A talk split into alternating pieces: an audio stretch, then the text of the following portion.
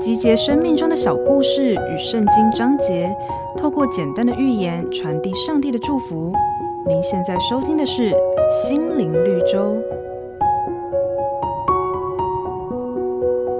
相传清朝大臣左宗棠，他的棋艺高超。有一回，他到一个镇上巡视，看见一个老翁悠闲地坐在门口，门边还钉了块板子，写着“天下第一棋手”。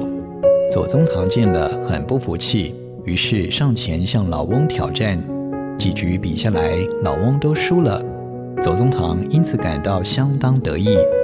过了不久，左宗棠带兵出征，打了胜仗，回城经过小镇，又去找老翁一较高下。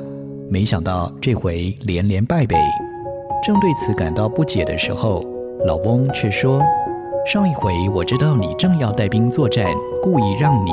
现在既然你打了胜仗，心无挂虑，我自然就尽了全力跟你比赛。”左宗棠听了，不禁对老翁的棋艺与为人感到佩服。越是饱满的稻穗，越是低垂。越有能力的人，越是谦卑。圣经上说：“骄傲来，羞耻也来；谦逊人却有智慧。”一个处处想彰显自己能力的人，反而越容易暴露出自身的不足。